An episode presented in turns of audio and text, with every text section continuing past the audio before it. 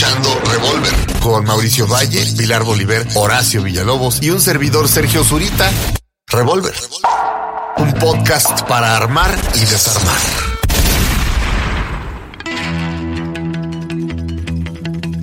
Bienvenidos al episodio 15 de Estación Revolver, un podcast para ¿qué? ¿Cómo le pones Zurita? Para revolver y revolver y revolver y revolver. No recuerdo, era una Para armar y frase. Volver y desarmar. volver. No, ¿Qué para, pasó? arma- para armar y desarmar, porque un revol con un revólver alguien está armado. Ah. Y lo puedes desarmar, o Y sea, por el revólver y armar de armar, de vamos a armar. Y también puedes desarmar Construir. a alguien con un revólver. Y Exactamente. también que está revolvido. También de revólver y de Y revólver. también puedes armar una tragedia, mi amor. Exacto, un, un podcast para, para armar y desarmar, y no me acuerdo qué más. Está muy bonito, pero no Sí. importa, lo decimos en el intro, pero yo hoy chusqué. Y Muy bien. Revolver cumple lo que promete.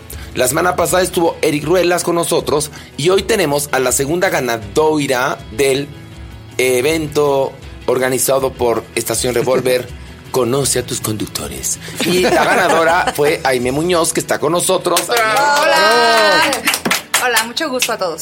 El gusto es nuestro. ¿Cómo estás, Aime? Pues muy bien, muy emocionada y muy contenta de estar con todos ustedes. Esos nombres, esos nombres este, irlandeses son padres, Aime. Ay, me Ey, que Wagner. los papás de Aime estaban echando pata viendo Corazón Salvaje Exacto. con Angélica María, ¿no? Me imagino. ¿no? Pues más o menos así. Mi mamá dice que mi papá tenía una novia en, en la escuela de inglés que se llamaba Amy. Ajá, Amy. Amy, claro. por el nombre francés y dijo, bueno, pues está bien. Le Pero- ponemos Es a como la niña. nombre de novela, ya sabes, así como victoriana. De Corazón pero- Salvaje. pero la son- mala de Corazón Salvaje, que lo interpretó en la, una, una de las últimas versiones, Ana Colchero a Aime. Pero son bonitos esos nombres irlandeses. Sinead, Amy. Son bonitos los nombres. Aparte, Es de- Aime Antonieta. Ándale. Amy, hay un personaje en Mujercitas también. ¿También hay llama- una Amy? Sí, Amy. Pues debe ser de origen la irlandés. Y está Amy Adams, que Mauricio tanto ama. Pero bueno, hoy vamos a Vieja hablar. pañosa. Vieja pañosa. Muy bien. A ver. A ti tampoco te cae. Ah, no, no, claro, por, por, por vieja estoy pañosa fregando. Oigan, a ver, los temas de los que vamos a hablar hoy son los siguientes. Fíjense qué bonito. Eh, la persona, por fin ya, la persona que ha marcado nuestra vida o las personas, porque hay varias que te pueden ir marcando en distintas etapas, y pensamiento mágico tan necesario en estos momentos. O y tan mexicano, o sea, creo que sí los mexicanos tenemos en el ADN resolver la vida a partir, a partir del pensamiento. Y bueno, mágico. eh, vamos a comenzar con las personas que han marcado nuestras existencias. A ver, Mauricio, va- vayamos uno por uno, ¿no? Para que todo el mundo platique, ¿no? Y aquí, otra persona, y aquí, luego Aime, otra, sí. puedes intervenir cuando se te pegue tu gana. Es, tú eres parte de Estación Revolver en esta ocasión. A ver, ¿quién, quién quiere comenzar? ¿Quién quiere comenzar? Pilar, ándale tú. Bueno, em, una de las personas que marcaron mi vida fue un maestro, bueno, varios son maestros, ¿no? Que tuve en la escuela, en la universidad, pero este se llamaba Armando García, se llama todavía. Él me daba clase de teatro en la preparatoria, ¿no? Yo me eché una prepa un poco eh, atropellada, me eché como seis años para acabar horrible, porque era una edad, es una edad difícil en la que no sabes como bien para dónde, ni qué quieres, ni mucho menos, No, ¿no? pero además tú decías, yo soy actriz, ¿para qué chingados quiero saber cálculo, no? Sí, pero yo tenía la idea también de estudiar antropología social Ah, con no. maestría en etnohistoria y doctorado en arqueología. O sea, la historia es algo que siempre me ha fascinado. Entonces, ¿por qué marcó mucho mi vida Armando García? Porque me daba eh, clase de, de teatro, el taller de teatro lo llevaba él, y un día ya estaba yo por hacer mi examen para la universidad y yo no sabía qué poner. Si teatro, antropología, y ya la que te quedaba pues era como psicología y eso. Y un día eh, teníamos un grupo de teatro muy padre y yo estaba muy, muy angustiada. Y le, le pregunté, es que no sé qué hacer, porque las carreras es lo que va a definir un poco tu vida de aquí al futuro. Y tomándonos un café, me dijo, ¿qué quieres de la historia y la antropología social y étnica y todo? Bueno, pues ir a las etnias y la cultura y esto y lo otro, ¿no? Así como una respuesta muy light, en cierta forma. Y me pregunta, bueno, ¿y qué quieres del teatro? Todo, mi vida, es que yo no podría hacer otra cosa que no fuera estar en un escenario. La- Y me dice, bueno, ya te contestaste solita. Y él me dio esa pauta porque él venía de, obviamente, de la carrera de literatura dramática y teatro. Entonces él fue el que me orientó a que yo aplicara a la carrera de literatura dramática y teatro en la Facultad de Filosofía y Letras en la UNAM. Ah, o- ok, pues sí, eso marca, es clave. Sin ese encuentro, quién sabe qué hubiera pasado. Me haces seña como de que... Va- ¿Vas o voy? ¿O vas como tú, quieras, eh, es que como siempre vamos hacia Ah, bueno, allá. pues entonces, Pero este... Hacia la derecha, hacia la derecha, vamos. O sea, A ver, bueno, yo les voy a sí. contar una de las personas que ha marcado mi vida. Cuando mi papá muere, yo tengo, pues estoy muy joven, saliendo de la adolescencia, y por una compañera, este, Manola, Manola Aldama, que fue muy amiga mía, me invitó, me empezó a invitar los domingos a su casa en Cuernavaca, donde vivía su mamá Manola Saavedra.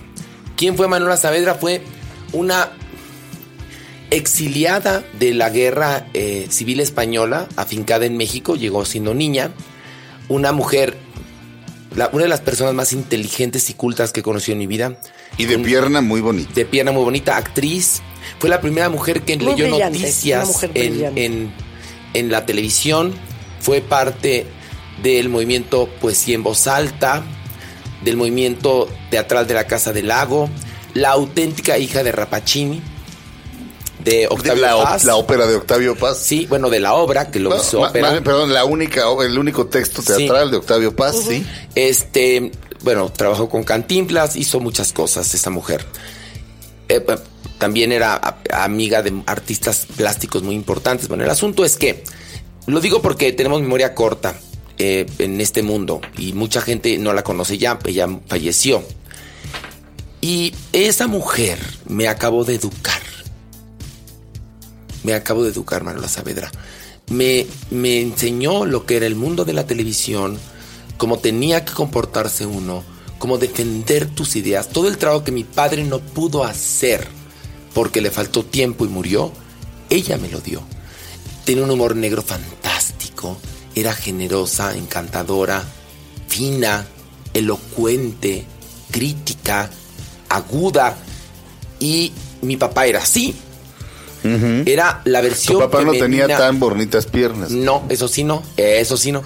Pero era, era, fue la extensión de mi padre en mujer. Ella me, me, me, me dijo, salte con la tuya. Siempre que yo tenía algún proyecto, salte con la tuya. Te saliste con la tuya. A ella la aprendí a un disgusto, a un gusto. Me dijo, si algún día te pasa algo muy feo, para y cómprate un helado. A un Muy disgusto, bueno. un gusto. Ah. Este, no la quise muchísimo. Muchísimo. Me dolió su muerte. Bueno, me dan ganas de llorar ahorita, en verdad. Este, ella me acabó de formar. Ella es muy importante en mi vida. Me acuerdo de ella todos los días. Ajá. Cuando entro a escena pienso en ella. Encantadora. Me marcó en mi vida. Órale. Vas. No, yo siempre, yo siempre he querido una persona así en mi vida, ¿sabes? Eso es muy chistoso. O sea, creo que esas cosas que buscas eternamente nunca llegan. O sea, creo que cada persona tiene su propia estructura y, y yo siempre, desde chico, siempre quise esa persona que me cuidara, me protegiera, que me, que me, eh, que- como que me ayudara, que me diera una, Condujera. una educación, un camino en la vida. Y nunca la he tenido, este, y nunca llegó. Y aún espero, ¿sabes? Aún tengo ese anhelo de un día encontrar a alguien que me diga, vente. ¿No? este, Ahora, pero ella no, ella no, ella, eh, es decir, me dio este cariño Pues- y esta protección de un padre y me dio las armas. Es decir, no fue alguien que me dijera, te conseguí tu primer trabajo, no. No, no, no, no, no. Ella. Eso no tiene nada que ver, O sí. sea, me hizo sentir. No, de vida. Sí, Estás hablando de algo de vida, de estructura. De vida, sí, de estructura. O sea, en ese sentido creo que de alguna manera inconsciente mi abuela fue la que la que generó eso y la que me dio esa posibilidad en la vida. O sea, todas las cosas que me gustan hoy y las que soy y las que hago eh, la- las, las hice con ella. O sea, nunca lo tuve consciente hasta más grande, pero a mi abuela le encantaba comer. Cabrón. O sea, mi abuela me llevaba a restaurantes desde chiquito, ¿eh? Mi abuela me dio toda la estructura familiar que nadie me pudo dar en mi familia, porque mi familia pues nadie, nadie se pela, ¿no? Pero mi abuela mientras, mientras vivió y estuvo bien, todos los viernes comía toda su familia con ella en su casa. Este, ya cuando estaban todos más grandes y todo, o sea, mi abuela me invitaba a comer a mí, ¿no? Me iba con ella a comer y le gustaban, nos gustaban los restaurantes de buscar, así de aquí, vamos acá, vamos a probar este. Y tú eres muy así, Mau. Hasta la fecha No. eso lo tienes clavado. Y mi abuela me llevaba al cine. O sea, desde chiquito, mi papá se quedaba dormido en el cine. Mi papá le gustaba ver películas en la casa. Mi papá nunca iba al cine. Entonces mi abuela me llevaba al cine. O sea, mi abuela le encanta, veía todo, todo, todo, todo. Entonces, Eh, mi abuela me. Yo nunca viajé con mi familia. Mi abuela fue la que me llevó a viajar. Entonces, Entonces sí la tuviste. Sí, pero mi abuela. No, no, definitivamente la, mi vida la marca mi abuela por completo. Pero no tuve esa persona porque mi abuela no tenía esa educación ni ese conocimiento. O sea, a mi abuela le gustaba la vida. ¿no? Y, tenía las posibilidades en ese momento, gracias a miles de circunstancias, de, de poderme dar todo esto. Pero yo nunca, o sea, mi abuela nunca me dijo, no, mira, existe esta escuela, vete a, a NYU a estudiar porque tal, ¿no? O sea, mi abuela lo disfrutaba y disfrutaba hacerlo conmigo. Y ese placer me llevó a lugares que después entendí. Pero no tuve esa persona que, que te da esa cultura, ese camino, esa eso de decir, mira, no importa, o sea, se va a poner cabrón, pero agárrate los huevos y sigue por ahí porque va a pasar, ¿no? O sea, si tú insistes, eso va a pasar. O sea, ella lo que me dio es, es una educación y un cariño y me, y me dio una familia que nunca, que nunca vi, que nunca tuve, ¿no? A mí, mira, Manola, hasta apreciación cinematográfica me dio. Me- nos tocó juntos ver Sunset Boulevard en Los Ángeles con Glenn Close. Y me acuerdo cuando entra Norma Desmond, interpretada por Glenn Close, a escena, me dijo, mira, she is an actress. Dijo, mira a una actriz. Y tenía razón, ¿eh? Bueno, sí. No, es decir, Absolutamente. Nadie te va a... Nadie, este, nadie no, no, te no, va a decir, pero pues, no es estoy que, de acuerdo. eh, no, no, no, no, no, no, pero en ese momento yo dije, Entiendo, entiendo. O sí, sea, sí. es decir, cuando es- tú, tú puedes ver una obra de teatro y hay una bola de gente más o menos que lo hace bien o no sé, pero cuando entra un actor o entra una actriz, Sí. te cagas. Y me acuerdo ella, cuando entra esta mujer, Glenn Close, haciendo a Norma Desmond esa escenografía que era preciosa, este, me dice, mira, Esa- ahí esa está es un, una actriz. esa es una actriz. Y me, me enseñó a apreciar el teatro, a apreciar la literatura, a apreciar muchas cosas que me quedé a medio camino con mi padre.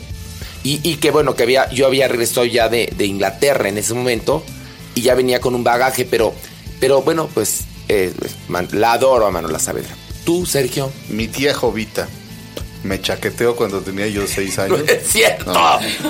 No, no es cierto. No es cierto. No, no. Eso sí está importante. Y pues nunca le dije a nadie porque algo en mí sabía que estaba mal, pero otra cosa en mí sentía rico. Entonces, pues nunca le dije a nadie. Nadie tiene una tía jovita. Que a huevo había una señora La Jovita. tía jovita la, cha- la jovita que chaquetea. La chaquetea. Chaquetea. bueno, le hicieron su película, Irina Palm, a la Exacto. tía jovita. No, pero, pero esas, esos eran chaqueteados a voluntad, hasta fila hacían. Ok, bueno, no quiero. No, ya hablando en serio.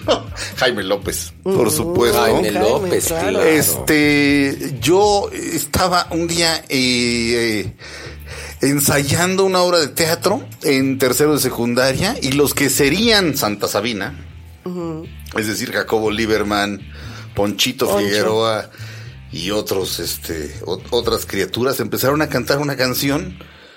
Este, en la que todo rimaba comprendido. Eh, Empezaron a cantar, me quedé dormido con la, con la televisión Son prendida, na, na, lavadora na, prendida, licuadora prendida. Que habla un bonzo, hasta hay un bonzo. se llama Bonzo, se llama Bonzo, Bonzo, claro.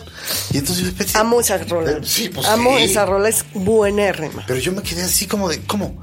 O sea, este hombre está rimando una palabra con la misma palabra y con la misma palabra y con la misma palabra.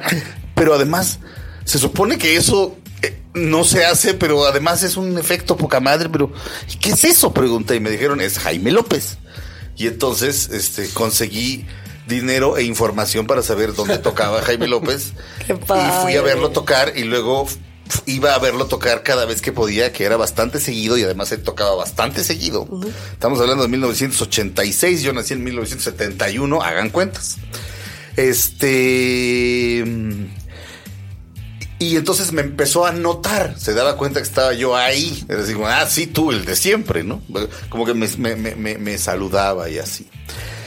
Y eh, de pronto un tío me trajo un pin muy bonito de Alemania, que era un símbolo de paz, literalmente, de pacifismo, si ya sabes, la ruedita con el... Con como la Y. Y en un, en un ataque de euforia se la, se la aventé a él, a él al escenario y la recogió y me dio las gracias. Y la siguiente vez que lo fui a tocar, a ver tocar, llegó, llegué muy temprano y él estaba afuera tomando el fresco, entonces me le acerqué. Y cualquier pretexto era bueno. Esto que le dije era real, pero pudo haber sido otra cosa. Le dije, oye Jaime, este, mucho gusto, ¿dónde consigo tu primer disco? Me dice, ese disco es inconseguible. Yo te lo regalo. Digo, ¿en serio? Sí. Me dice, dame tu teléfono. Le di mi teléfono, no había celulares. Le di mi teléfono y este y me dice, "Yo te marco el viernes a las 3 de la tarde." Y ya quedamos. Ok. Dije, "Pues no me va a marcar. güey". Pero estaba yo así viendo el reloj así. Como 2.59. novia, esperando que te hable 2.59 y de repente, clac 3. Ring. Contesto. Sergio habla Jaime López. Mira. Eh, francamente, en este momento estoy un poco crudo como para explicarte cómo llegar a mi casa. Nos vemos en la parada del Metro General Anaya. Wow. Del lado de los que en el que los carros van de, no, de sur a norte. Ok, llego ahí. Pasa un amigo mío que vivía en la Country Club, que ahí vivía Jaime. Me dice, ¿qué haces? Le digo, estoy esperando a Jaime López. Y me dice, ajá, yo ahorita voy aquí a dos paradas a ver a Bob Marley. No, en serio, estoy esperando a Jaime López. Sí, ajá, tu puta madre, ajá, voy a ver a Frank Zappa, ¿quieres que te traiga algo? No, en serio, nunca me creyó, se fue. Y Jaime me dijo, nos vemos ahí a las cuatro y media, cuatro veintinueve, cuatro, veinte- cuatro veintiocho, dobla la esquina. Cuando se acercó a mí eran cuatro y media en punto. ¿Y cómo estás? Y yo así. Pero claro, tratándolo de disimular. Y ahí vamos caminando y me iba haciendo plática y no sé qué. Y, llegamos a su casa. Este, Jaime, es- es- es- esto no parece, pero es un tipo que tal vez por ser hijo de militar, pero su casa siempre está muy bien arregladita, todo está limpio, todo está ordenado, es un tipo muy pulcro, como que no lo pensarías, ¿no? Este, llegamos, me da el disco, platicamos un rato, este, y me fui. Y, ah, pues me dijo, yo no tengo teléfono, dame por eso tu, tu teléfono. Era cierto, no tenía teléfono. Este, y a partir de ahí, de pronto yo, independientemente de irlo a ver a los conciertos, le caía a su casa. Y el tipo siempre tuvo la amabilidad de abrirme Así, la así puerta. lle- llegabas y... Pues llegaba y tocaba a ver si estaba. Qué padre. Y cuando estaba, me recibía. Una vez me recibió con Lumi Cavazos, que era su mujer en aquel entonces. Eh, Lumi es pues, unos 15 años más joven que él. Este. Y estaba Lumi, que estudiaba en el CUT, y, y yo quería estudiar teatro. Entonces le, le digo, entonces me meto al CUT como tú, y me dice, no, métete al NET. Porque en el del CUT ya se fueron todos los buenos maestros. Y entonces, pues me metí al net. Y si no hubiera sido por Jaime, no me hubiera metido al net. Pero nos fuimos haciendo con el tiempo, digamos, amigos. Eh, y luego empezamos a trabajar juntos. Él vio la primera obra que yo monté y me dice, güey, es que le hace falta. Me dice, a mí me gustaría musicalizar tu obra. Le digo, ahora lo grabamos. o que No, no, yo vengo en vivo y toco en vivo todas las funciones. Y así de, te caes, sí. No lo puedo creer, ¿me entiendes? Entonces, tocaba un- una cosa estilo Ray Cooder en París, Texas, porque era una obra de Wow. Sam Shepard. True West, lo que yo, lo- la obra que yo había montado. Y de ahí, bueno, eh, eh, pero es que esa gente que te educa, que te dice quién es Leonard Cohen y que te dice por qué Picasso es importante y que te dice... Yo creo que yo puedo afirmar que cualquier eh, cosa, cualquier expresión artística o performática que yo haga es de alguna manera un homenaje a Jaime López. Eh, los juegos de palabras, la, la manera de comunicar las cosas, la apreciación musical, todo en lo que yo todo lo que yo hago es de alguna manera una, una, un homenaje a Jaime López que cuando cumplió 60 años lo concreté, produje una canción que salió en el día de su cumpleaños número 60, ustedes lo, lo, lo co- lo comentaron en, en Farándula 40, entonces pues es, si eso no es alguien que te influye, pues nada te influye en esta vida, ¿no? Bueno, yo, más allá de mis padres, perdón, más allá de mis padres, por supuesto, debo, debo de, rec- de recordar a la directora de mi escuela, de mi escuela primaria, la madre Graciela. Yo estudiaba en la escuela de religiosas y esa señora era, esa, es, era una señora, yo creo que tendría como unos cer- cerca de sus 60 años, en esos años, pero era, era una mujer alta, me llamé- a mí me llamaba la atención lo alta que era, muy blanca, obviamente el, el- el atuendo de religiosa, sin hábito, pero el atuendo sobrio de religiosa, era como una de esas mujeres europeas de, de- de- de la, de la guerra, ¿no? Yo la veía así.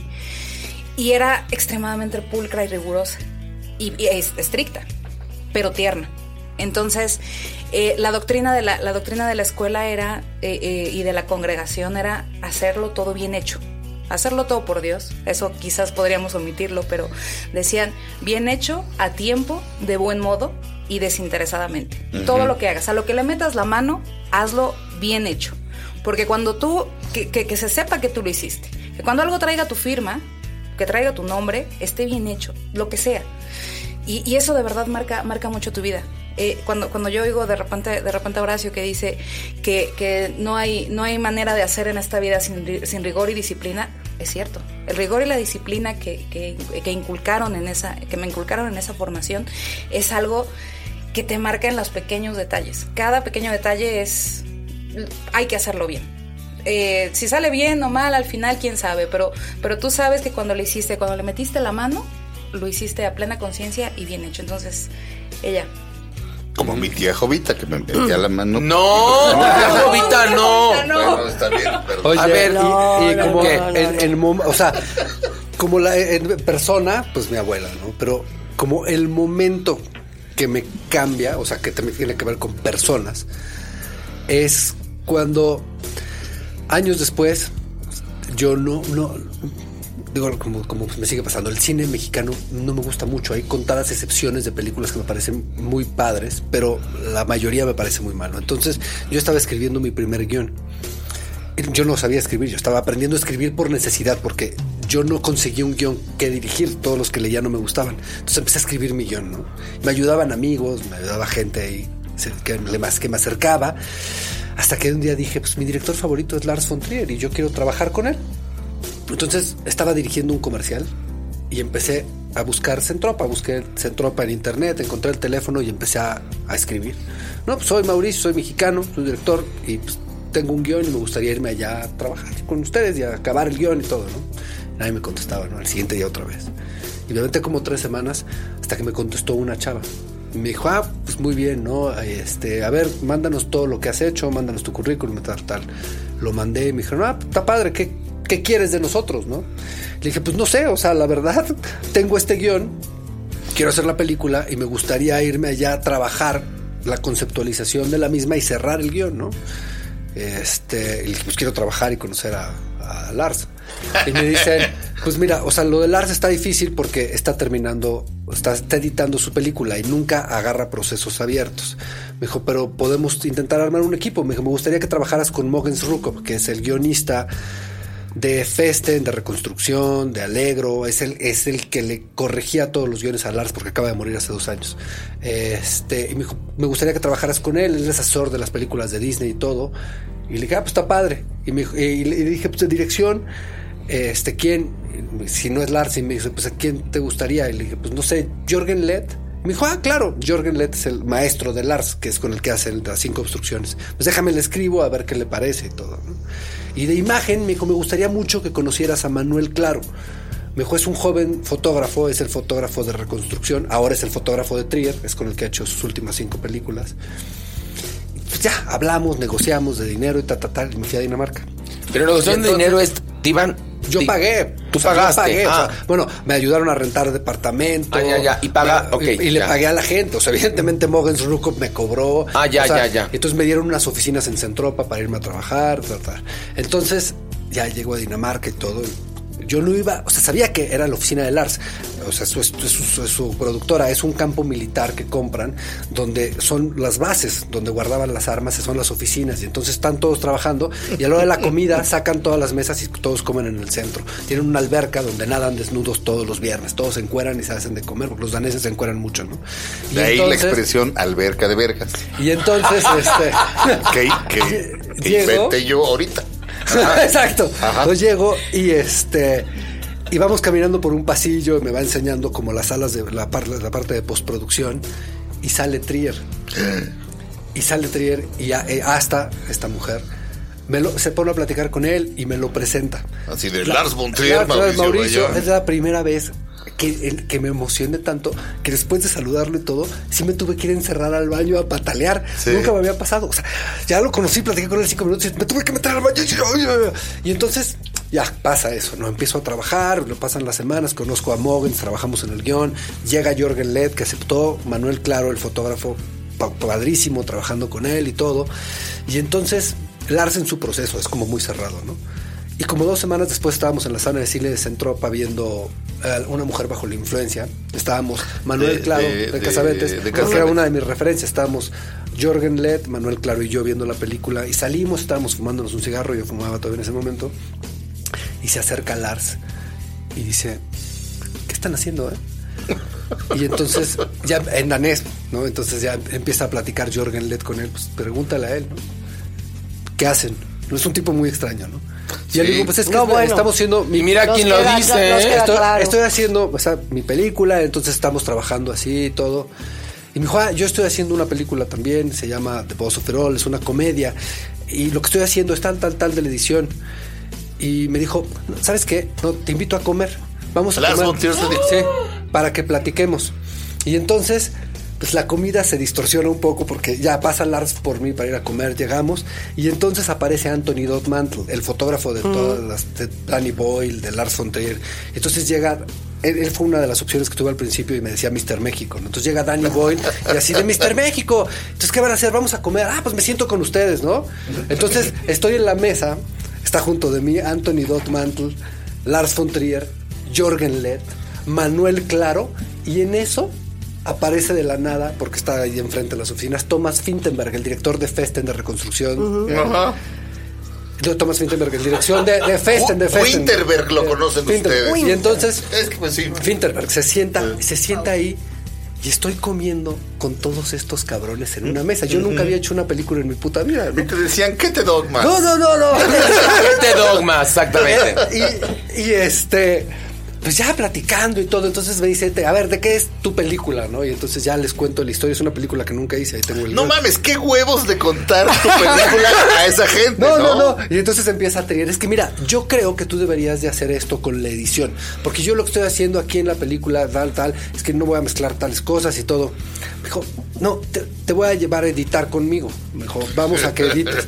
Y entonces, imagínate esa mesa y todos ayudándome a conceptualizar lo que yo veía, ¿no? Entonces, esa fue una de las, de las experiencias más impresionantes. Tengo una foto, Sí, pues la, la foto más guarra de mi vida porque yo tengo límites con la, con la, con la bajeza.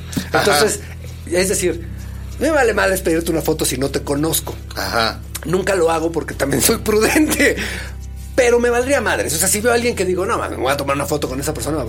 Mamá". Pero luego hay un punto en el que ya no te puedo pedir la foto porque todavía no soy tu amigo, pero ya no soy tu fan. Ajá, exacto, ya ya claro. nos conocimos, entonces ya Sí. yo no le podía pedir foto a Trier. Ya Trier Sí. me invitaba, ya pasaba, ya comía con Trier. Entonces ya había valido madre ese punto. La foto. Entonces, sí tuve que tomar dos fotos así de con el teléfono y ahí las tengo. De un Nokia, todavía de un Nokia de esos, de esos que eran de, De chip, casa. pues, sí. Entonces tengo las fotos así de ir tomando la mesa completa para irnos viendo. Tengo videos, eso sí tengo, tengo mucho material grabado.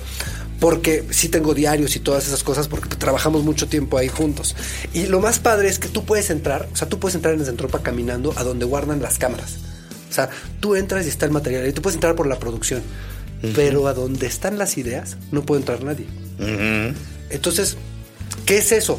Nada. O sea, es un espacio donde la gente y- va a pensar que es una área cerrada, enrejada, con muros, de- con electricidad, donde entras con una clave y ahí tú tienes tu cabaña para ir a trabajar. Es para que te concentres. Sí. Se le conoce campo Con de concentración. porque Exactamente. concentra el cerebro. Hay Wow. siete, ca- siete cabañas, tú tienes la llave de tu cabaña y Ajá. en tu cabaña tú pides lo que necesitas. Siempre tienen dulces, porque dicen que es la forma de, de relacionarte. Ok.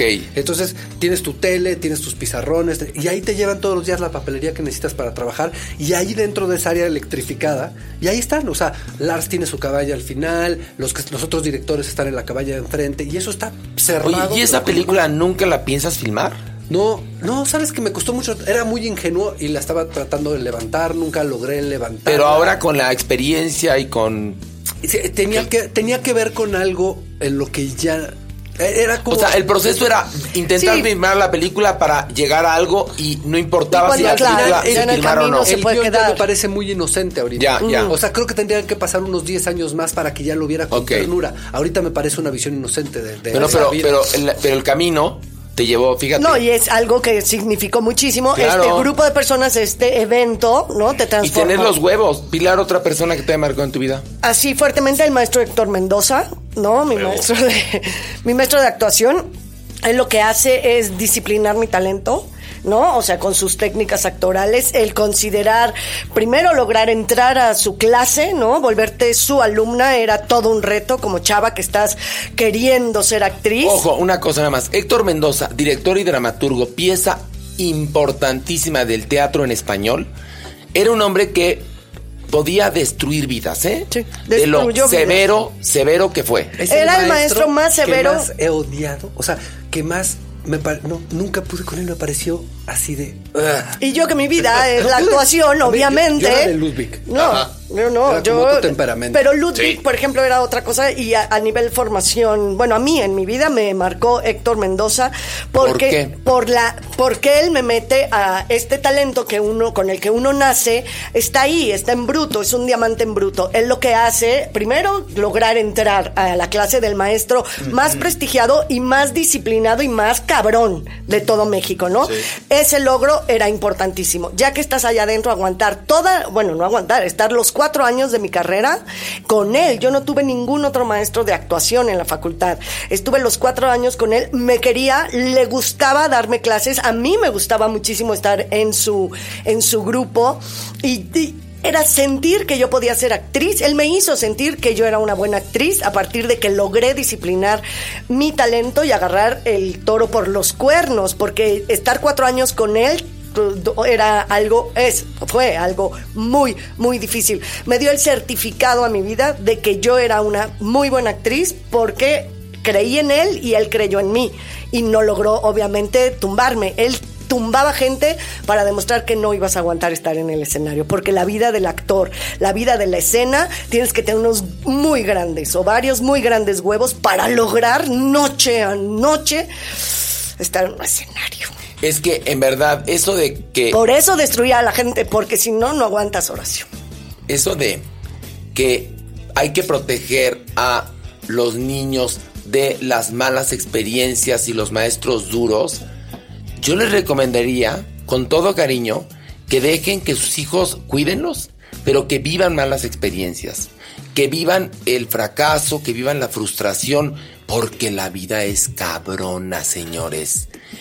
Este, Y me hizo amar, obviamente, la actuación, porque también era de castigo-error, ¿no? En- o sea, castigo-premio, en el sentido que hacía un día hice un ejercicio A y B, que son muy clásicos, él inventa, a fin de cuentas, con toda una serie de, de cosas que tiene como técnica, de hacer unos ejercicios muy famosos, la gente que es actor lo sabemos, se llaman A y B. Yo una vez hice un ejercicio ya como al tercer año, y al final siempre se analizaba el ejercicio, a ver, ¿qué pasó con fulano? ¿Qué pasó con sutano? ¿Qué están, qué emociones? ¿Qué esto? Y yo cuando sentí que ahora sí que la Virgen me hablaba, fue cuando Mendoza dijo, de los buenos ejercicios no se tiene que comentar, nada más se aprende. Y yo, bueno, pues, o sea, si era así de... Y era o un sea, ejercicio que en el que habías estado tú. Sí, el que acababa de hacer yo de A y B, era Ajá. Leticia Guijara y yo hacíamos, hicimos ese día A y B, era yo llevaba el, llevaba la rienda del ejercicio porque yo escogía mi B, ¿no? Y Mendoza, todo el salón callado, dijo, de los buenos ejercicios no se comenta, nada más se aprende. Para que para, para- para- nada más para que la gente entienda un poquito. A uno de los actores es, es A y el otro actor es B y no están interpretando a ningún personaje, sino que son ellos mismos. Es decir, si Pilar es A, Pilar es Pilar. Y, y si Leticia es, y si es B, Leticia es Leticia. Lo que, lo que es ficticio es la situación. Exacto. Vamos a suponer que eh, en ese ejercicio A está enamorado de B, es decir, Pilar está enamorada de Leticia. Y Leticia No de, se- no de A. Y Leticia, vamos a suponer, se le acaba de morir su perro. Y se encuentran. Y, Y a ver qué sale. Pilar quiere declararle su amor y la otra se le acaba de morir el perro. Ahí va a surgir un conflicto. Nada más para explicar, para que Sí, la gente le quede, que son digamos, este claro. tipo de ejercicios. Entonces, con Héctor Mendoza, el día que acaba ya, pues los cuatro años de carrera, que como les comenté, seis años de prepa, pues me costó mucho la prepa, pero en la universidad yo salí con promedio de 9.98 de una carrera, ¿no? ¿Por qué? Porque me fascinaba, porque yo ya estaba en donde tenía que estar. Y Héctor Mendoza es piedra angular en mi disciplina de actriz, porque actualmente la gente que me conoce y que ha trabajado conmigo sabe que si algo tengo es una disciplina impresionante. Eso, y además hay algo que es importante. Ningún maestro, ningún ejercicio es tan duro como estar en escena intentando contar una historia. Pero te entrenan. O sea, a mí lo que me hizo Héctor Mendoza es que me entrenó para llevar 35 años su vida en un escenario haciendo ficción. A mí una persona que me marcó en mi vida y que está viva. Voy a destapar una Esta, este, esta anécdota Zoom Cola. la patrocina Zoom Cola. Aime, tómate tu Zoom Cola también. Pilar, contra tu teléfono. Zoom Cola. Es, es una especie de intermedio. Ya estamos todos, ya. Suénate, Mauricio, ya estamos. A ver. Otra persona que me ha marcado en mi vida fue Carmen Armendáriz. Carmen Armendáriz, hija de una absoluta joyis del cine mundial, Pedro Armendáriz. Una mujer que creció entre Gabriel Figueroa, el Indio Fernández, María Félix, Dolores del Río y una bola de gente talentosísima. Esta mujer se dedica a la televisión y yo he tenido la oportunidad de trabajar con ella en tres ocasiones. Carmen Armendáriz, que es una mujer bien nacida, educada, sensible y ética además. Ella mm, fue quien me dijo que yo podía ser productor. Trabajamos en un programa juntos y estábamos muy pegados. Ella, además, tiene algo maravilloso, Carmen Armendáriz. Es una mujer cálida. Te abraza y sientes protección. Te está contigo. Es eh, enérgica cuando tiene que serlo, pero nunca es agresiva ni es hiriente. Pero tiene esto que únicamente la gente que por derecho propio pertenece al mundo del espectáculo y que puede tener mandos importantes posee. Tiene la autoridad que no necesita explicarla para poder llegar al punto que ella quiere. Em, Carmen en una ocasión me dijo, ¿sabes qué Horacio? Tú deberías de producir. Tienes mente de productor. Y eso me cambió la vida. Porque me di cuenta que yo podía producir. Es decir, que yo podía producir mis programas, podía producir mis obras de teatro, que es lo que me interesa producir. Tus ideas. Mis ideas. Porque además, Barbara Streisand, eh, una vez le preguntaron, ¿por qué puedes an- cantar, actuar, dirigir, todo hacerlo también? Dijo, porque me lo imagino correctamente. Entonces, Carmen me enseñó que un puente un viaje a la luna empieza en tu imaginación, como lo decíamos el otro día. Y hasta la fecha es una de mis personas favoritas. Y ella me, me hizo ver que yo podía producirlo. Entonces, Carmen Armendáriz es una de las personas que ha cambiado mi vida. Muy bien. Este. Aquí voy a mezclar. eh, Voy a decir dos al mismo tiempo. Es un poco trampa. Cuando yo quise, eh, eh, decidí que me iba a dedicar a estudiar teatro. Descubrí a Héctor Mendoza leyendo, como todo estudiante de teatro, su primera obra de teatro, Las Cosas La Simples. Simple. Que además del geniecillo había escrito a los 16 17 años, años. 17. Una salvajada. Una obra perfecta que, que había escrito y que después obviamente se vuelve maestro y director. Entonces yo quería estudiar con él. Eh, y entonces en el net él daba clases y cuando yo llegué a, a querer estudiar ahí me dijeron el maestro Mendoza tiene un grupo ahorita y no, no está teniendo ningún otro grupo. Entonces si quieres, este, y pues quién sabe cuándo habrá uno.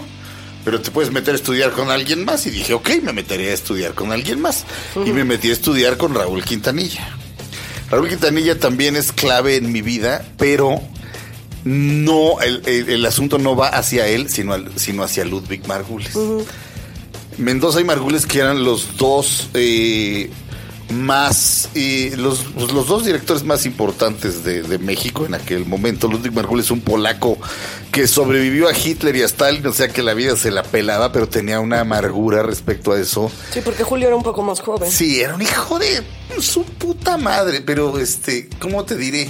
Para lo que él había vivido, su crueldad no se comparaba, ¿me entiendes? No, no se comparaba con la crueldad que él había vivido o que él había visto. Y Mendoza era cruel de otra manera. Este, pero eh, eh, esto es muy chistoso. Yo a Héctor Mendoza lo conozco, este, porque un día va a ver una obra mía y le gusta. Y me dice, qué obra tan bonita, hijo. Hijo, ay, Qué acabas de decir la bonito palabra. escribí, qué bonito escribes. Y le decía yo, maestro, es que usted no sabe, o sea, yo por usted este, hago todo y, sí, o sea, yo por usted eh, hice teatro y, y me lo apla- nunca fue mi maestro, pero me lo aplaudía todo, todo lo que yo hacía le parecía bien, le daba gusto verme. Poco antes de, de que se pusiera enfermo y se enferm- y se muriera, le dije, maestro, lo quiero mucho, y me dijo, yo también, hijo, y nos dimos un abrazo en un puto Sanborns, en el Sanborns de, de Plaza Universidad. Contraste con Ludwig Margules, a quien yo veneraba de la misma manera, Loco. y el cabrón se dedicó sistemáticamente a maltratarme. Se, termi- se terminó, eh, terminé yo de estudiar actuación, me metí a estudiar dirección con él en la misma escuela. Y dijo, preséntense, porque así hablaba, preséntense todos. Y se paraba alguien y decía, pues yo vengo de la facultad de la chingada y quiero hacer esto y me gusta que me chaquetee mi tía Jovita. Y, no la otra, y pues yo soy una que estaba ahí ya, Laura Almela, ya actriz, la mamá de Gael, ¿cómo se llama esta mujer? Guapísima. Patricia Bernal. Patricia Bernal, ya estaba ahí gente, y, y de repente, y, ah, y de repente ya me deja hasta el final y dice, y maestro Shurita viene de preparacioncita actoral chafa, no me dejó hablar. Y de repente decía, y ahora vamos a hablar de algo muy importante. Shurita, tráeme café. Me basureaba. me, mas- me ma- me maltrataba como a un pinche perro sarnoso. Eso, eso es lo que me hacía sentir ¿Había objetivo? todos los días. Este, un día le dije, oye, maestro. Ah, y de repente decía, este, y, un director de teatro tiene que saber de esto, de esto, haber pasado por muros universitarios, no como este imbécil, en serio. Y entonces, pues ahora sí que en buen pedo, maestro, llegué y le- dije, maestro, eh, usted dice que para ser director se necesita esto, esto, esto, esto, esto. Entonces digo, pienso que lo que yo debo hacer es ir y tener experiencia en muros universitarios y hacer lo que usted dice, lo que usted usted y luego regresar. Ah, no, le, empecé a decir, me dice, ¿has leído Dostoyevsky? Y le dije, no, maestro. No puedes ser director de teatro. Le digo, "Pues, perfecto, me voy, leo Dostoyevsky, hago esto y esto y esto que usted dice. Y luego regresé, no, no, quédate. Y entonces me quedo y a la siguiente clase me hace otra grosería espantosa enfrente de todo el mundo. Este, ah, porque aparte todo el mundo le huevoneaba y yo sí hacía los ejercicios y los audicionaba y los y, y me, y me humillaba horrible. A quien no humillaba era a Aurora Cano. Este, por cierto, la trataba muy bien, de Aurorita para arriba. Yo me cae muy bien Aurora, eh. No, no, no le guardo rencor, por eso me cae muy bien. Siente de la chingada Pero que tú no, intentando pero- a- agradar y, y resultabas vitupereado. Pero un día le dije, mire, yo tengo 20 años para serme director. Usted tiene 20 años para morirse. Chingue a su puta madre. A los dos días estaba yo empezando a dirigir mi primera obra, que luego fue la que me aplaudió Mendoza. Es Fue decir, formativo a fin de cuentas. Ludwig Margules es tan importante como Héctor Mendoza en mi vida. Uno como el malo y otro como el bueno. Y bueno, no sé si es la palabra malo, porque antes de que muriera Margules le dije, maestro, usted no, no tiene idea de lo que significa su teatro para mí. Y me puso la mano así encima. Y luego, la última vez que lo vi, eh, lo vi en el cine y le dije, maestro, ¿qué viene a ver? Kill Bill. Yo ya había visto Kill Bill, pero me metí a verla. No con él, me metí a verla. En otro, me senté en otro lado. Ok. Y cuando acabó le dije, maestro, no quiero un aventón. ¡Shh! Iba con su enfermera. Se lo llevé a su casa y traía yo una taza. Una taza de tomar café y le parecía lo más cagado del mundo que traía. Traes una taza. Es que yo amo a Ludwig por eso, cabrón. O sea, Pero, y luego, oye, ¿y cómo se llama? La Uma Turma, bien, bien. Pero, ¿cómo se llama la oriental? Lucy Liu. Está guapa la Lucy Liu. La Lucy, ya. Y ya, adiós, maestro, adiós. Última vez que lo vi, pero Mauricio Bueno, lo ama. No, yo lo amo. O sea, ir al cine con él, o sea, sentarte a ver una película, era una maravilla porque Pero a ti sí te trataba bien. Muy bien, no, muy bien. Y yo la- le hacía la fotografía de todas sus obras al final. O sea, yo no lo conozco, pero yo estaba chico, pero hasta los últimos años. Este, nos llevábamos muy bien, estuve en el salón con él, estaba de asistente en sus obras. O sea, fue una experiencia muy padre y me gusta eso. O sea, me gu- esa, a mí con Mendoza, Mendoza me aburría, me pareció. Pero te marcó Ludwig. Sí, claro. Bueno, a mí Camino Rojo a Sabaiba, que es de las cosas que más, es de las experiencias más importantes de mi vida, o sea, la experiencia la viví con él. O sea, yo esa obra la vi 500 veces desde los ensayos hasta, hasta la puesta y, y su forma de ser es la forma de ser que me gusta a mí. Así de cabrona. Así me gusta a la gente. ¡Ay! ¿Qué? Yo, soy así. A mí desde quién me maltrató horriblemente de, de alumno de teatro, Héctor Azar. Héctor Azar me maltrató tanto. Ajá. Mira, el primer día que yo llegué a Cadac a estudiar teatro de niño, niño 10, Adolescente. 11 años, Pre. me hizo una entrevista y me empezaba a cuestionar de, ¿y qué pasa si caes en una mala escuela de teatro? Y, y entonces yo le contesté, pues si caigo en una mala escuela de teatro me voy, ¿no? Como, como que me estaba haciendo una audición. Y me quedé. Ay, me abrazó y muy lindo. Este, al primer día que estoy yo en, esperando para entrar a la clase paradito, paso y, le, paso y le digo, buenas tardes. Me dice, buenas tardes, ¿qué?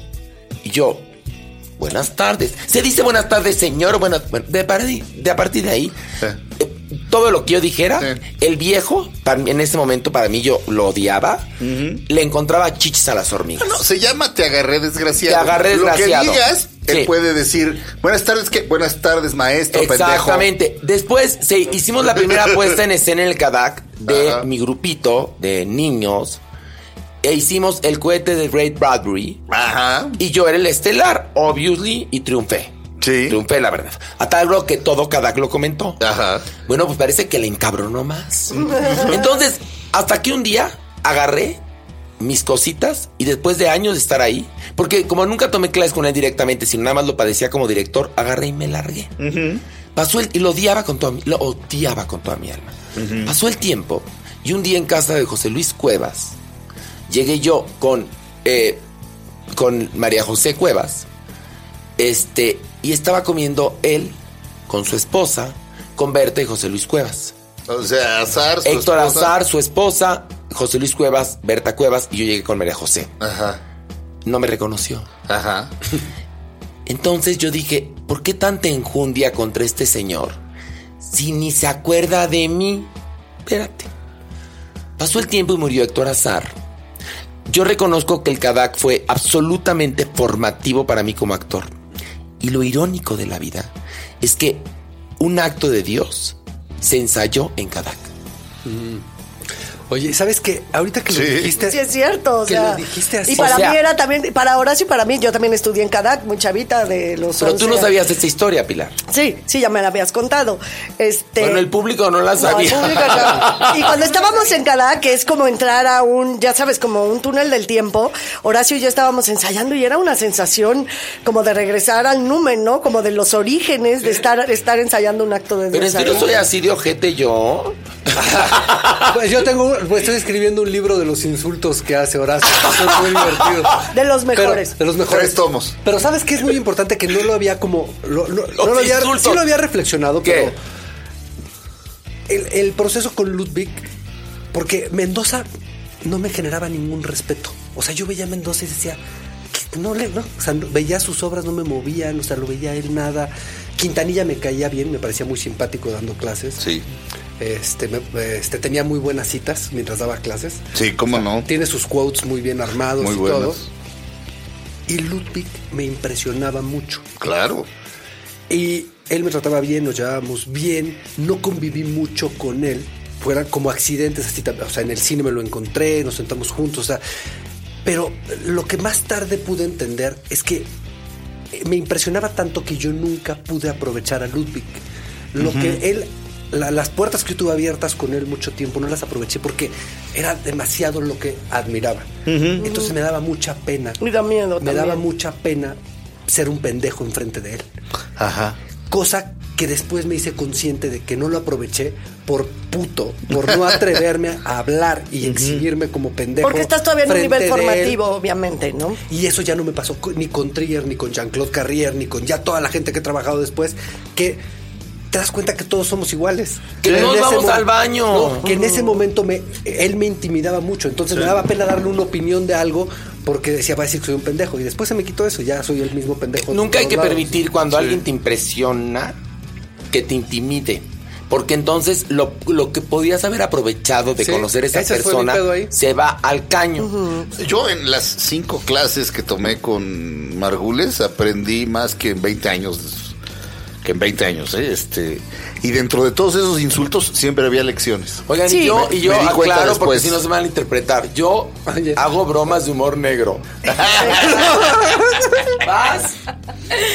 Bueno, eh, yo creo que ah, en este momento mi madre. En este en este momento y eh, pues crece uno, ¿no? Y la, la relación con tu madre va va cambiando muy muy drásticamente, especialmente cuando eres cuando eres mujer. De inicio, por supuesto, es la, la mujer que te forma, ¿no?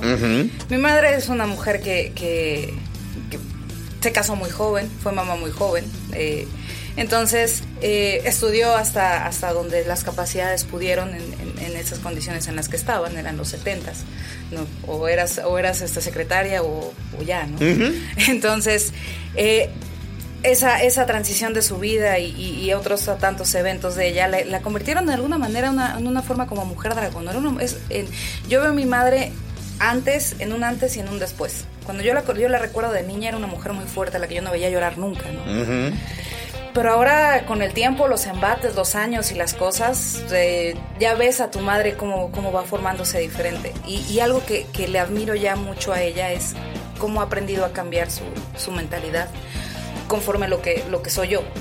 Ella tenía una expectativa de cómo, cómo debía de ser su niña y de repente su niña es la niña que se ensucia en el jardín, la niña que se moja, la niña que se hace ingeniera, la niña que decide no casarse, la niña que tiene una vida muy diferente a lo que a lo que ella pensaba, ¿no? La, la que quiere vivir sola, la que quiere viajar, la que es más este coquetea entre la libertad y lo libertina podría podría parecerse, ¿no? Y entonces en ella ya no juzgar y ya no eh, ya, ya en su mente dejaron de pasar esas cosas y ahora somos cómplices y amigas, ¿no? Ahora, ahora ya le puedo contar de, de la A a la Z todo de mira de esto, de aquello, de entonces eso, eso lo admiro mucho porque dicen que las personas no cambian y yo veo que mi, que, que mi madre con el enorme amor que, te- que, que me tiene ha aprendido a, a- a cambiar sus, a, a romper sus mitos. ¿Cuántos años se llevan? Eh, 30 años. Mi 30 madre me años. tuvo, mi madre me tuvo a la edad que yo tengo ahorita. Ok. Entonces, sí, ese es ya, ya, es, un- ya es una mujer de años. Y entonces ahora, ahora parece, ahora, ahora ella admira lo que yo, lo que yo hago, ¿no? Ya ve como que, ah, mira, yo hubiera querido ir acá a hacer esto. No pude, tú lo Sí. estás haciendo, te apoyo. Qué padre. Eso es, eso es muy bonito. Es muy. Además, eh, bonito. me da gusto que seas ingeniero. Eso es lo que necesita el país. Sí. No, este. No ciencias de la comunicación. Aquí va otra frase. Nosotros no estudiamos ciencias de la comunicación, ya es sé. lo curioso. Ya sé, pero. Señores que están estudiando ciencias de la comunicación, no me odien, nomás no estudien ciencias de la Como dice. Vallarta, ¿no? Como dice Vallarta que tiene más valor un pulparindo. Carlos Valor un pulparindo. que, que un título de Saben que yo estudié contabilidad, ¿verdad? No, No, no, tú, no, pero tú no Pero acabaste No, no, contabilidad. Yo me metí a estudiar contabilidad y me salí, pero. Pues sí. pero Sí, no creo que sí pasé aguantado por ahí. No sé por qué contabilidad, la verdad creo que ni siquiera entendía que iba a Pero ser de ¿cuántos semestres hiciste? Hice uno de contabilidad, ¿Y me luego? salí y me cambié a administración de No te empresas. veo, ¿Misma universidad? Mira, fíjate que les voy a contar otra anécdota. A ver, ándale. Pero de persona, de una persona que te haga cambiar. Una persona, entonces. Y que te haya cambiado. eh, bueno, todas han sido, Ludwig, eh, todos me han cambiado. Mi abuelita. Sí, sí, sí, ¿no? sí. Pero aquí hubo un pero maestro que dijiste te cambió. anécdota. Entonces, espérate, espérate. Es- sí, eh, cuando yo estoy estudiando administración, yo siempre quise hacer cine, pero yo no entendía cómo hacer cine porque en mi familia no hay gente, ya lo había comentado aquí. Ajá. Entonces, eh, me hablan de a la escuela de Azteca y me dicen, güey, vente, vente a estudiar actuación, te becamos, te vamos a dar una lana porque te vas a estudiar, porque yo hacía comerciales para pagarme la universidad. ¿no? Y así, no, pues yo, La, la yo- contabilidad. para contabilidad y administración de empresas en la Náhuac del Norte. Este, entonces decía, no, yo no voy a ser actor, yo no puedo ser actor, o sea, no es lo mío, ¿no? Me decían, ven, eh, ven, te vamos a, te vamos a dar una beca. Conoce Ajá. la escuela, ¿no? O sea, conócela, date la oportunidad. Todavía danse su taco. No, pues es que no entendía, o sea, Sí, no sabía sí, que sí, iba. Y entonces dije, bueno, va, voy mañana, voy, dame la dirección, ¿no? Yo voy acá a Pedregal, allá a la calle de Nubes, que era una casa de Elisa Salinas y todo. Llego y estaba un, un tipo que conoces, obviamente, que se llama Esteban Roel, dando clases. Estaba Bonilla. pero Bonilla dirigía y Esteban estaba dando las da- dando clases. Entonces, ¿Bonilla Héctor? Héctor Bonilla. Y, y Esteban Roel estaba dando la clase de actuación. Entonces yo llegué y me paré ahí. Y vi la clase de actuación. Dije, ¿Qué es esto? dije, no mames que me van a pagar por hacer eso, güey. y salí y les dije, pero entonces, ¿cuál es el trámite? No, no, tú vienes, eh, ya mañana entras, aquí está el chef, les hace de desayunar, de comer. eh, nosotros nos encargamos de hacerles un diseño de imagen, les vamos a estar comprando ropa, les damos un gimnasio, eh, les damos masajes una o dos veces al mes, tratamientos faciales. La tía ok. Jovita, quien Me desperté a las 7 de la mañana, me fui a dar de baja de la náhuac, Pero- llegué, me metí a la escuela de actuación con Esteban Roel, que me gustaba cabrón su clase de actuación. Dos semanas, Esteban Roel se va a vivir a Madrid, nunca regresa. Y me deja como Horacio, yo lo dejé con el, con el gluten free. me quedé sin volver al güey que me gustaba. Luego me tocaban puros maestros que no me gustaban sus clases. Pero este. Bueno. pero ¿Sabes quién me cambió la vida embarcó. cañón? Bueno. La verdad, cañón, cañón, Jesús A. Rodríguez. Ya. Jesús A. Rodríguez, ya tengo yo esta experiencia de la escuela, la formación y demás, pero saber que soy una actriz que puede caracterizar, que puedo... Mi primera paleta de maquillaje me la regaló Jesús. Rodríguez. Yo tembla, me temblaba el pincel en la mano para maquillarme. El saber que era la farsa, el saber estar en escena, el improvisar. O sea, ya, todo, ya toda esa formación que yo traía de la escuela, de la academia, se rompe y se vuelve un momento súper divertido. Los primeros años del hábito en la calle Madrid número 13, que era un lugar donde se hacían cosas de verdad bien padres. Era un equipo de trabajo increíble. Y Jesús. Rodríguez a mí me apasionaba su mente, me- de verdad, la lucidez mental de esa mujer para cómo resolver una escena. Ella producía, ella hacía manualmente todas las cosas que salían en... Entonces yo a ella le aprendo a que yo no nada más soy actriz, sino que puedo hacer todo lo demás, ¿no? Puedo ser hombre, mujer, niño, quimera a nivel actoral, Sí. pero que también puedo, se puede juntar un grupo para escribir, que también podemos producir, que también podemos hacer lo que se necesite. Y con Jesusa, que hacíamos muy buena pareja de comedia, era un tetate en, en escena, era la libertad absoluta después de venir de la academia, ¿no? Después de venir del rigor muy cañón. Entonces con Jesús, y aparte que era un momento en que renace el cabaret político con ella y con Liliana Felipe, en ese, después de que si hablamos de la época del guau, del miau, de bla bla bla bla bla, del refugio del viejo conde y demás, era como estar en el ajo, estar en el mole absoluto, con esa libertad, obviamente con disciplina, porque el cabaret y la farsa política no se hace con desmadre, ¿eh? es un error que, Sí, que sí, de- sí, un mal de la actualidad que los chavos y la gente que hace actualmente farsa política y teatro de cabaret lo hacen bastante chaqueto. Sí, ensayan dos días y. Ajá, entonces Ajá. con ella de verdad creo que también otra pieza fundamental para saberme yo ya productiva en escena. Eh, Jesús A. Rodríguez también alguien muy importante en mi vida. Pero yo, yo tengo una duda. Yo creo que eso se lo ofrecieron a Mauricio por, por la pinta que llevaba, ¿no? Yo no creo que si yo me meto, voy a abrir a la escuela de, tele, de TV Azteca, me digan que, me- que ya nada más me tengo que presentar y me van a dar desayunos y masajes, ¿no? Yo creo que...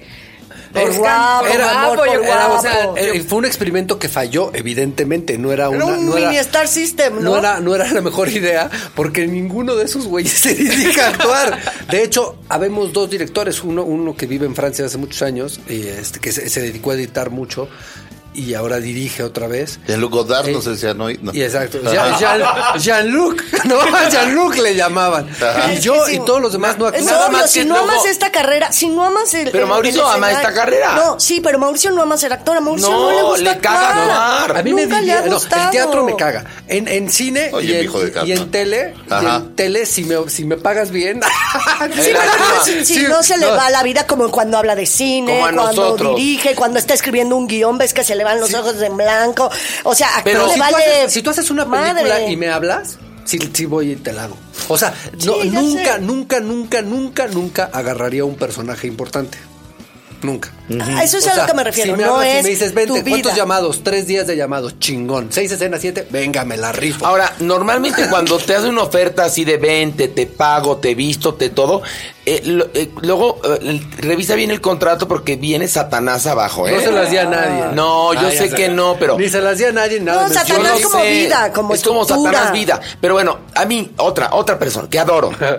Susana Alexander. Pues sí. Susana Alexander, la amo, me ha marcado en mi vida, me enseñó a hacer teatro. Mira esta mujer. Todo es teatro. Me dirigió. Además, a mí me han marcado puras mujeres en mi vida, ¿eh? Puras mujeres. A mí salvo Jovita, puros hombres. Puros hombres. Y yo tuve Susana- cuatro novias Carlas. Fíjate. Fíjate. De sacarla. De sacarla. Susana Alexander me, me dirigió en mi primera obra de teatro profesional llamada Picasso en el Café de París, donde yo hacía un joven Einstein y Eduardo Arroyuela, un joven Picasso. Y la idea fue de Sergio Zurita, quien iba a dirigir esta obra. Pasaron cosas y Sergio abandonó el proyecto. Es más, nos, dejamos todo. de hablar un tiempo por eso, pero luego nunca lo hablamos, pero te quiero igual, ¿eh? Sí, Retomaron. Retomamos la amistad. Yo, yo asumo que eso está. Sí, ya, no, no, no, no creas que estoy aprovechando esto, no. Y ahorita no, estoy más contextualizando. Patadas debajo de la mesa. raro. Chulo, chulo. Después de Tú has tanto- marcado mi vida también, querido. Bueno, sí, tú también, pero. Tú me diste sí, la obra, me dijiste, ¿por qué no hacer esta obra? Bueno, sí. Y entonces, bueno, la acabó dirigiendo Susana Alexander, quien en un momento dado del proceso, en el cual yo estaba más aplicado que todos los actores estaban ahí, dijo Susana, Luis Ernesto Cano, estás glorioso. Oscar Servín, estás divino. Este, Amara Villafuerte, estás sublime. Eduardo Arroyuelo, estás genial. Tú, Horacio, estás de la chingada. A semanas del estreno Ay. me quería matar. Era mi debut en teatro profesional, la obra que yo había concebido, mi sueño dorado. Sí, suicidio. Una obra increíble donde, ¿qué es más apasionante, la ciencia o el arte? Uno pensaría que es el arte. Sí, era la disertación de la obra. Y resulta que es igual de apasionante para un científico eh, el, el despejar una incógnita como para un artista pi- pintar un lienzo. Sufrí espantosamente. Susana se dedicó a trabajar conmigo con un amor, con un rigor. Las bromas que hago yo son nada en comparación a las bromas de Susana Alexander, las cosas y las fuerteces que dice. Es una mujer fuerte, disciplinada, bien nacida también. Y cuando estrenamos, me llamó y me dijo, estás muy bien. Eres una persona que toda la vida va a tener un nivel, porque eres una persona que conoce y entiende el rigor. Fuimos educados de la misma manera, me dijo. Yo fui educada por dos personas que huyeron del nazismo. Tú no, pero te educaron igual que a mí. Entonces, pues te podrás imaginar que Susana Alexander marcó mi vida. O sea. ¿qué les puedo la- decir? Y mi, mi última, que tiene que ver con la persona de la cual tarde en la vida aprendí de la generosidad, fue Jean-Claude Carrier. Esa, esa experiencia es una experiencia que cambia mi vida y no en Qué un padre. sentido intelectual, eh, sí intelectual también, pero como encontrar que una persona con ese nivel de experiencia, con ese nivel de vida y de talento, o sea, amigo de Janis Joplin, el mejor amigo de Milos Forman, este Guionista de Buñuel. guionista de Buñuel, de que, que trabajó con Godard, bueno, todas las, o sea, él sacó con eh, en el coche de Truffaut a la esposa de Milos Forman de Polonia. Ándale. O sea, las anécdotas eran, o sea, era así de, oye, esto era la anécdota, bueno, miles, pero yo me acuerdo mucho cuando llegué a, a su casa por primera vez a trabajar, me dieron la clave para que entrara por todos lados. Salió este hombre de 83 años a recibirme como si fuera su amigo de toda la vida. Llegó corriendo a abrazarme, fue a prepararme un café, me tenía galletas, trabajamos listo para que me quedara a comer. Y a la hora de la comida, no solamente había, había preparado para que, no preparado la comida, había quien la preparara, pero para que yo me quedara a comer y conociera a alguien, ¿no? Entonces subimos, ven, quiero que comas con alguien. Y entonces me acuerdo perfecto porque estaba, es una sala, muy- la casa es muy grande, es una casa de cuatro, de tres pisos, con un sótano muy grande en París, con estacionamiento para cinco coches. Y este, abre la puerta de la cocina y estaba Louis Garrel, el actor de The Dreamers, de todo. Estaba Louis Garrel con su teléfono escuchando a Janis Joplin esperándonos. ¿no? Y entonces sentarnos, comer con él, luego llega su mujer, Golshifte, y Y, y Jean-Claude se encargaba no solamente que tú estuvieras bien, sino que conocieras a toda la gente necesaria para que tú te desarrollaras mejor. ¿Sabes? O sea, no, te vayas. Va a venir una pianista, una concertista, porque viene a tomar café con Goldshifter, pero creo que la tienes que conocer por el guion que estás escribiendo. Entonces llegaba, te sentaba ahí y platicaba con todos hasta que tú no estuvieras incrustado perfectamente en la plática, él no agarraba y se iba, ¿no? El domingo ven, vamos a ir al mercado, vamos a ir, tenemos que ir a comprar la comida para cocinar. Va a cocinar Goldshifter y, y Louis. Y era como, eh, no te vayas porque viene mi editor. Este, no, no te vayas, o sea, siempre era como darte todas las conexiones para que tú pudieras ser mejor. Y eso, Eso es genial, ¿eh? Eso me pareció Eso es muy. Esto la Sí. gente no lo hace y te cuento una cosa. En México eso no se hace. No, hagámoslo. Sí. Fíjense, yo, yo, por ejemplo, en mi vida he presentado a mucha gente con muchas personas, han hecho trabajos, proyectos entre ellos, me parece fan- fantástico. Lo único que me caga es cuando presento a dos amigos y ellos hacen amistad por su cuenta y me excluyen, eso sí me caga. Pero presentar gente y que hagan cosas me fascina. Ajá. Háganlo, ¿eh? Háganlo. E- ejercita, en primer, tu, tu generosidad a través de eso y vas a ver lo bien que te va a ir. Eso que cuentas tú es muy bonito, ¿eh? Para mí me Es precioso. mucho, porque esa es la vida que tiene ese señor. O sea, yo a los 83 años lo veía más fuerte, más sano, más congruente que mucha gente a los 60, ¿sabes? y, y salíamos y nos íbamos a comer a restaurantes. Y, y con esa sensación de dar y cómo coños no se le iba a regresar todo a ese monstruo, ¿sabes? Era una cosa inmensa, una energía magnífica, ¿no? O sea, es, eso, y la casa es impresionante, la vida que genera, la vida que genera a su alrededor. Qué padre. Pero presen- Es eso está padrísimo, ¿eh? Además, en- y otra, oiga, pero yo creo que no nos da tiempo. ¿Qué, ¿Cómo Es vamos? que No, pues está este programa, buenísimo. Fede, ¿Todos han dicho dos? Fede, ¿cuánto llevamos? ¿Ya? Dos o Te tres. falta a Dos o tres, te falta uno. Échate otro, Échate ándale. otro, ándale. Pero déjame. Pero ya no, ya contaste la tía Jovita, Ludwig Margules. tía Jovita no cuenta. Héctor Héctor Mendoza. Mendoza. Iban juntos. Y, y, y Oscar. Jaime, no, Jaime López. a decir Oscar López, Jaime Oscar López. López. Jaime No, López, pero- Oscar pero- López. pero- espérame, ¿a quién iba? Es que ahorita estaba hablando Mauricio y de repente yo decía, ah, bueno. Pero es lógico y, y lo diré brevemente, el doctor Mario Sumaya. Ah, tenía, ah, yo, te- huevo. tenía yo 14 años, me estaba tomando una chela en la esquina, regresé y mi mamá me dijo, tienes aliento alcohólico. Eres un drogadito. Lo tomó como, pero de neto, como si me hubiera encontrado con, con una jeringa en, la, en el brazo.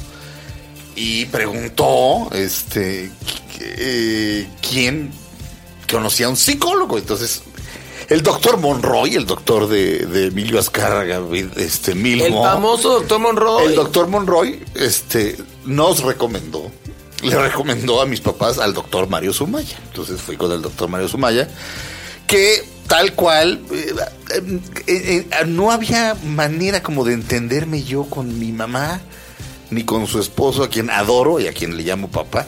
No, no había, no había manera de, de entendernos. Entonces el que me acabó de formar fue el doctor Mario Sumaya. Es decir, era de, oiga doctor, me gusta una, este, me gusta una Jovita. chica. No, no, me gusta una chica. No, no, pero esto de, oiga, esto que estoy sintiendo, esto que estoy pensando está bien.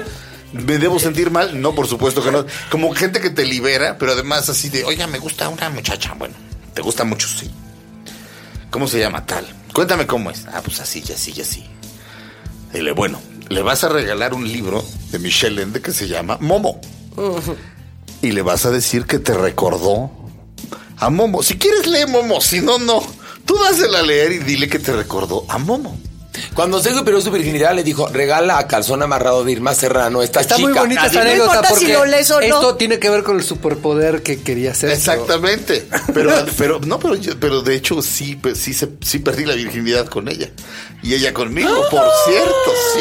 ¿Y alguien leyó Momo? Ay, Ella leyó Momo. Ya vieron no. la película, años después vieron la película juntos. Oye, ella leyó Momo, yo nada más penetré. Pero, pero de eso a escribir un par de libros juntos, Sí. a, a todo, todo. a hacer antes de irme el amor. Exactamente. Una obra estupenda tuya, Sí, tuya sí. que actuaste y dirigiste, en la cual aparecía el doctor Sumaya, además. Como Sí, yo perso- sé. aparecía como personaje. No, y al final Y aparecía. al final salía y a la novena función se murió.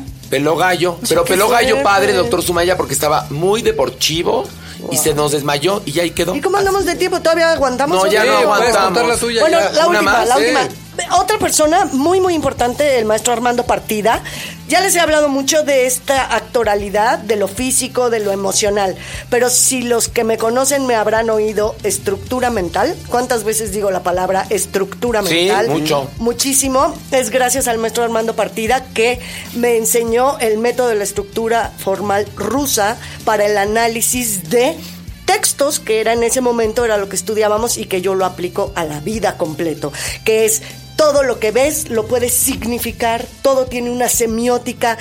Y cómo empezaba la clase, yo estuve durante un mes que yo no entendía nada de su clase, aparte la es medio sordo, entonces, una cosa, yo sentía que estaba como en- metida en un hoyo negro, no le entendía, todo lo que preguntaba me parecía rarísimo y la clase con, eh, de lo que iba era leer nada más durante un mes la acotación primera de Casa de Muñecas de Ibsen.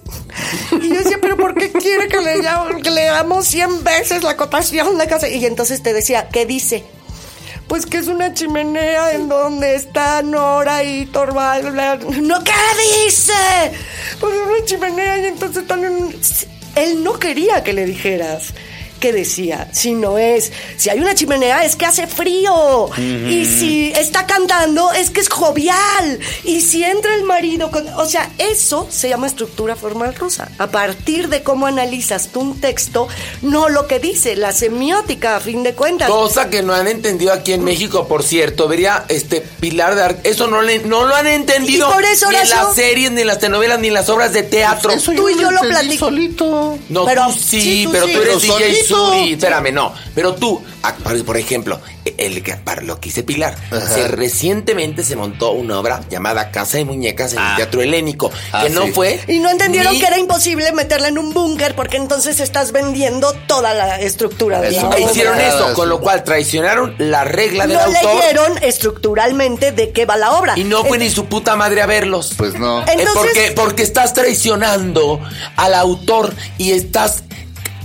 torciendo lo que está ahí en esa obra. A partir de la estructura formal rusa, lo que hace es que a mí, eh, los otros maestros me hicieron las emociones, lo físico, la actoralidad, pero esta inteligencia de analizar el teatro a los personajes se lo agradezco al maestro Armando. Oigan, bueno, pues perdón, yo, yo sé que el tiempo es nuestro principal enemigo y el podcast un poco vale madres, pero resulta que mi coche está a punto de llevárselo la grúa.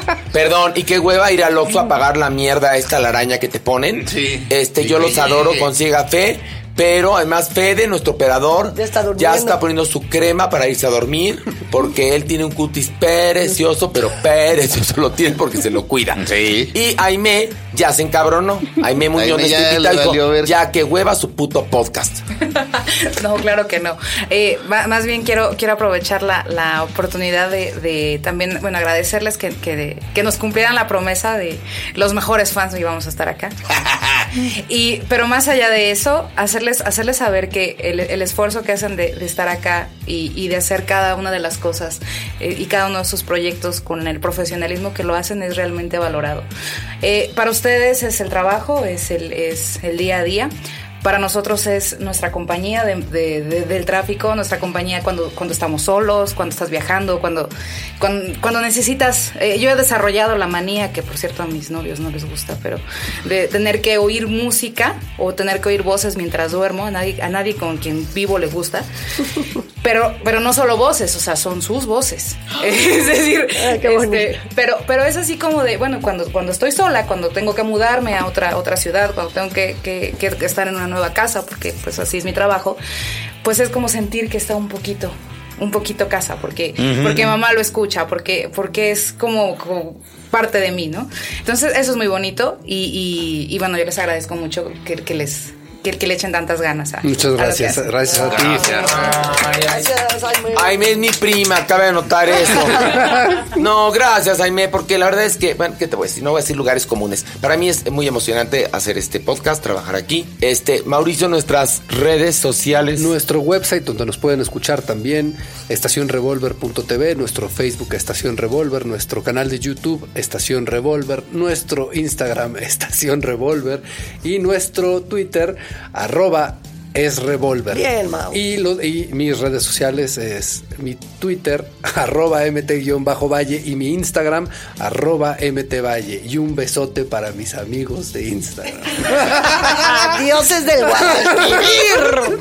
Eh, arroba ese Zurita es mi cuenta de Twitter y es lo único que hay. Pilar en Instagram, Pilar Bolívar, en Twitter, Pilar Bolívar J y besotes. Siempre, siempre que dice Pilar Bolívar J, yo oigo vergota, no sé por qué. Perdón, es que no lo puedo decir en parando la cuenta, pero aquí sí. Pilar Bolívar Gota. Pilar- Exactamente, o sea, me imagino un pito de nervios, ¿qué? Pilar Bolívar J. ¿Ves? Ándale, este, les mando un beso enorme a todos mis amigos de las redes. Aime, por favor, ¿tú tienes redes sociales? Sí, este, bueno, después de mi suicidio de Facebook, ahora solo tengo este tengo Twitter, es arroba lamesabanco. Ok, arroba la mesa banco para que la sigan. Yo tengo arroba Horacitu eh, en Twitter, guion bajo oficial en Instagram y Horacio Villalobos oficial. Bueno, con esto nos despedimos. Su superpoder. Gracias. Gracias. Ah, en la próxima haremos pensamiento mágico. Adiós. Gracias. Revolver, el podcast con Mauricio Valle, Pilar Bolívar, Horacio Villalobos y un servidor Sergio Zurita. Revolver, un podcast para armar y desarmar.